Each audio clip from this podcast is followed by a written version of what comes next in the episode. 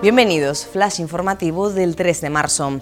El instructor que investiga el contrato millonario del concierto de Juan Luis Guerra propone su nulidad. Las conclusiones expuestas por el técnico al que fue encomendada la investigación interna sobre la contratación del artista dominicano para el Carnaval de Día 2019 avalan las publicaciones de Diario de Avisos.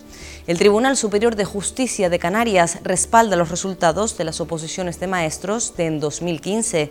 Los demandantes, un grupo de docentes, denunciaron en su día supuestas irregularidades en el desarrollo de las pruebas. Ahora, el sindicato AMPE expone que la sentencia certifica que el proceso selectivo se realizó con todas las garantías. Netflix aplaza el rodaje de una serie en Tenerife por el coronavirus. La Tenerife Film Commission afirma que la grabación se ha pospuesto 15 días, pero la plataforma de contenidos evita dar una fecha concreta sobre la reanudación del trabajo. La fotógrafa tinerfeña Sireja vuelve a mostrar la cara B del carnaval. El reportaje recoge 15 instantáneas que muestran cómo Santa Cruz de Tenerife se sumerge en toneladas de basura durante las fiestas. Este año, el dispositivo de limpieza del Ayuntamiento Capitalino ha recogido más de 370.000 kilos de residuos.